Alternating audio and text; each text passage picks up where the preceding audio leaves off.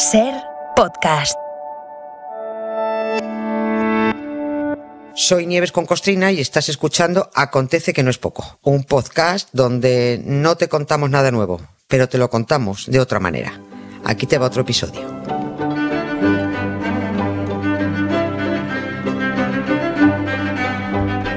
Los caminos del Señor son inescrutables y los caminos de la SER prácticamente inabarcables. Hoy tenemos a Nieves con Costrina en Radio Gandía.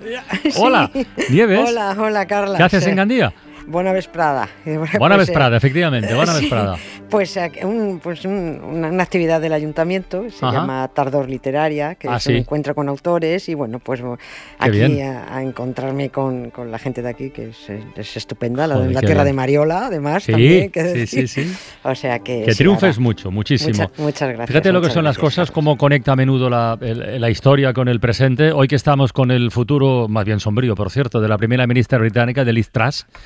Hoy en este viaje a la historia que nos propones cada tarde, retomamos la pista de los orígenes del Reino Unido. ¿eh? Porque es verdad que hace unos días viajamos al momento de, de la historia en el que Inglaterra y Escocia quedan bajo una única corona, pero es que la cosa no terminó ahí.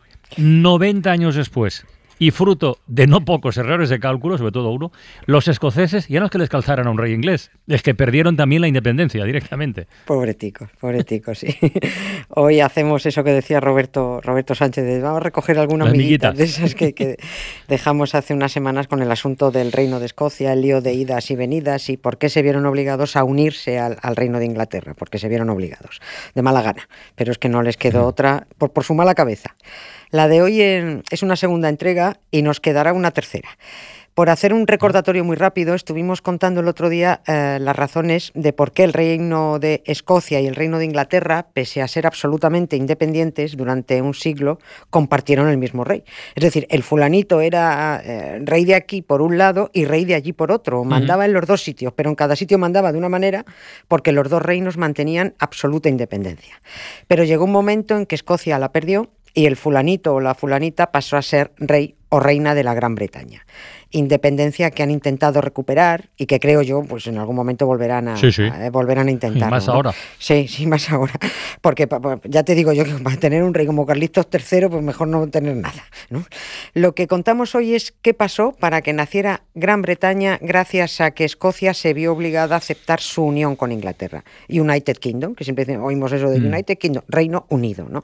Bien es cierto que los escoceses fueron un poco tarambanas y pagaron caro su, su poco juicio, su poco seso. ¿no? Nos vamos a octubre del año 1698. A estas alturas de mes, a estas horas, 1.200 escoceses navegaban por el Atlántico camino de América, camino de su ruina. Y esa ruina tenía nombre, era el Proyecto sea,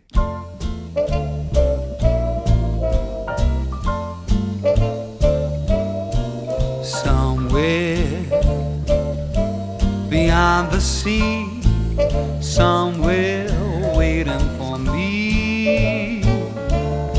My lover stands on golden sands and watches the ships. Esta música cuadra muy bien con el viaje de ida, el, el viaje de vuelta ya, ya sería otra música, sería otra cosa. Oye, hay muchas piezas que encajan. Eh, Este proyecto, este proyecto Darien, ¿qué, qué era exactamente? A ver, A ver, eh, fue, fue la aspiración escocesa de poner también el huevo en América. ya. Eh, Si todo el mundo estaba yendo a colonizar, pues nosotros también, ¿no? Que los demás sepan cómo hacerlo y nosotros no, eso es lo de menos, no importa. Nosotros vamos a lo loco, venga. Las naciones europeas eh, llevaban años estableciendo colonias en América. Los franceses, los españoles, holandeses, ingleses, portugueses, todos habían pillado parcela en aquel enorme continente. Menos nosotros, los escoceses, dijeron ellos, ¿no? Lo malo es que en 1698 quedaba ya poco donde rascar. Es que más, bien no quedaba nada, ¿no? Estaba todo rascado. Y como la ignorancia es la madre del atrevimiento, pues los escoceses eh, se organizan para ir a América a ver qué pillan. Eso fue el proyecto Darien. Y Darien es una región de Panamá, del actual Panamá. Ahora mismo es una de las diez provincias de Panamá, se llama así Darien, ¿no? Pero inicialmente fue una ciudad fundada por los españoles en plena conquista. Los nativos llamaban a un río que pasaba por allí Tanel, pero a los españoles les sonaba a río Darién y llamaron a la ciudad Santa María la Antigua del, del Darién. ¿no? Por cierto, no dejamos ni un nativo vivo, pobreticos. Entre guerras, viruela, gripes, esclavismo, los fulminamos a todos. ¿no? Pero de ahí viene lo de la región de Darien, a donde querían ir los escoceses con sus gaitas y sus falditas. ¿no? Y aquello era, era selva, era selva, Mm. selva salvaje, 35 grados, una humedad tremenda, ¿no? Pero los escoceses tiran, mm, bueno, pues Mm. además que era una de las regiones más lluviosas del planeta, ¿no? Pero los escoceses tiran con la intención de fundar allí una colonia llamada Ya. Nueva Caledonia. Ya, pero vamos a ver, pero no estaban informados esos hombres de las condiciones. No sabían que allí estaban los españoles instalados antes. Bueno, Digo, ¿eh? A ver, sí, sí, es que es lo, es que es lo lógico preguntárselo, ¿no? Está claro que los apuntes que les pasaron no estaban mal o eran unos inconscientes, ¿no? O que dijeron, mira, de perdidos al río. Es que Escocia era muy pobre, na- nada que ver con Inglaterra. Insisto, se supone que el rey era el mismo para los dos países y que tendría que cuidar de los súbditos escoceses y de los ingleses con el mismo cariño. Pero esa es la teoría. Y en la práctica los reyes solo cuidan de su trasero, ¿no? Porque lo de Escocia e Inglaterra era una unión personal, no política. No por nada. Encima el rey que tocaba en aquel momento, que era eh, Guillermo II de Escocia, que también era Guillermo III de Inglaterra, era un tipo que había nacido en Países Bajos y vivía en Londres. O sea, la implicación con Escocia era cero patatero, ¿no? Cierto que los escoceses eh, buscaron para su loco proyecto inversores ingleses, que los hubo, ¿eh? los hubo, y que pidieron el apoyo del reino vecino de Inglaterra. Pero el Parlamento inglés les dijo que no, que ni en broma que ni ponían pasta ni mucho menos ponían ganas. Primero, porque Inglaterra estaba en guerra con Francia en aquel momento como para distraerse ahora con el proyecto estos que se quieren ir ahí a ver qué pillan. Pues no. Y segundo, porque no les apetecía a los ingleses meterse en una bronca con España. Es que España tenía las escrituras de aquel territorio de Panamá, que nos vamos a meter en un follón, ¿no? Y no se llamaba Panamá, evidentemente, por aquel entonces se llamaba Virreinato de Perú, ¿no?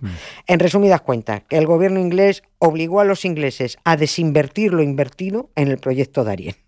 Pese a todo, oye, los escoceses zarparon a mediados de 1698 con sus propios recursos y su propia inconsciencia. Vamos a morir, vamos a morir, vamos a morir, vamos rumbo al cementerio, vamos a morir, vamos a morir, vamos a morir, vamos rumbo al cementerio. Eso no lo sabían ellos. ¿eh? Oye, ¿y cuántos barcos fueron? ¿Cuánta gente? A ver, en la primera expedición fueron cinco barcos Mm. con 1.200 criaturas escocesas a bordo. Zarparon en julio, hicieron escala en Madeira Sí. y a estas horas estaban dando tumbos por el Atlántico. ¿no?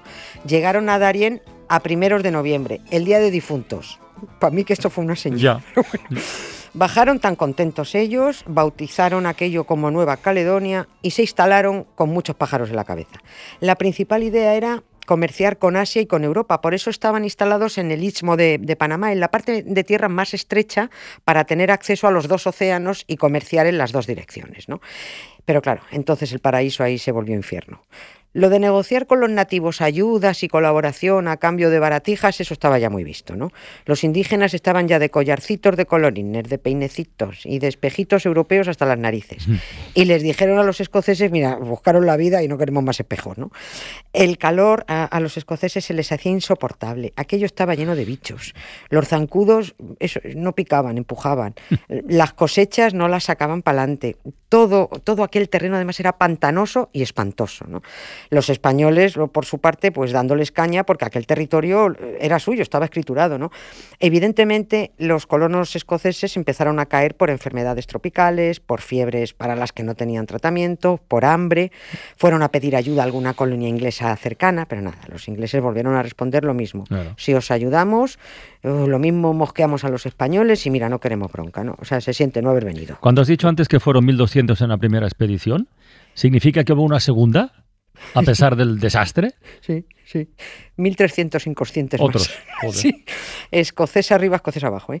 Es que no dio tiempo a avisar para que no vinieran más colonos. Salieron, los que había Ah, salieron bueno, pitando de su Nueva Caledonia hacia Jamaica y, y de allí regresaron a Escocia y volvieron llorando a casa. Pero antes de que llegaran ya habían partido los Mm. otros, ¿no?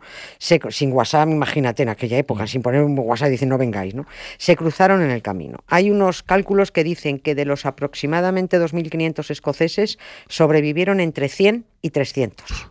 Pero sobrevivieron totalmente arruinados, no solo ellos, ¿eh? también el país. Escocia, si ya era pobre, acabó en la indigencia, porque para financiar el proyecto Darien se había endeudado hasta las cejas. Si hay que buscar un culpable a toda esta loca idea, eh, lo tenemos. ¿eh? Fue un banquero que se llamaba William Patterson, que fue el que enredó al gobierno escocés para el proyecto.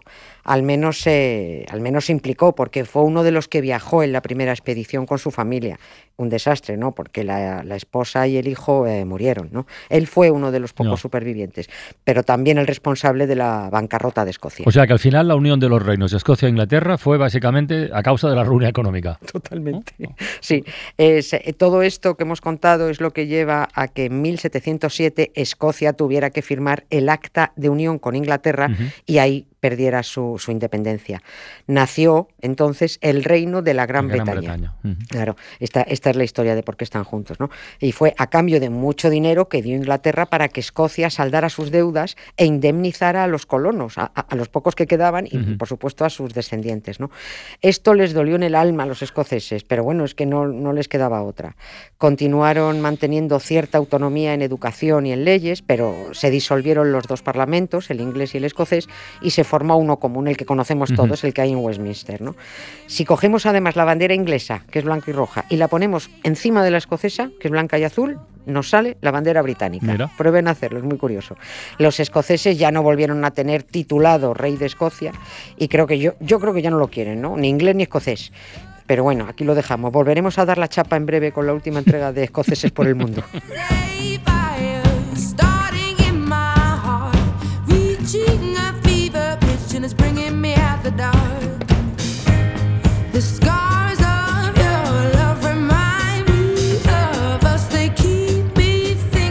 Pero eso será más adelante, ¿no? Mañana haremos otra, cosita, que no sea, que no sea de escoceses. ¿eh? eh sí, sí, Vamos a agotar el cupo por esta semana. Sí. Venga, Nieves, que vaya bien por Gandía. Hasta mañana. Muchas gracias. Adiós.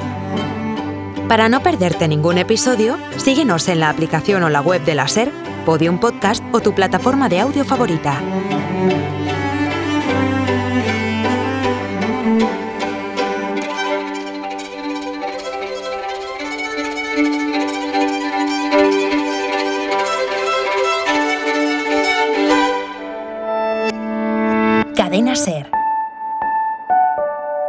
Radio.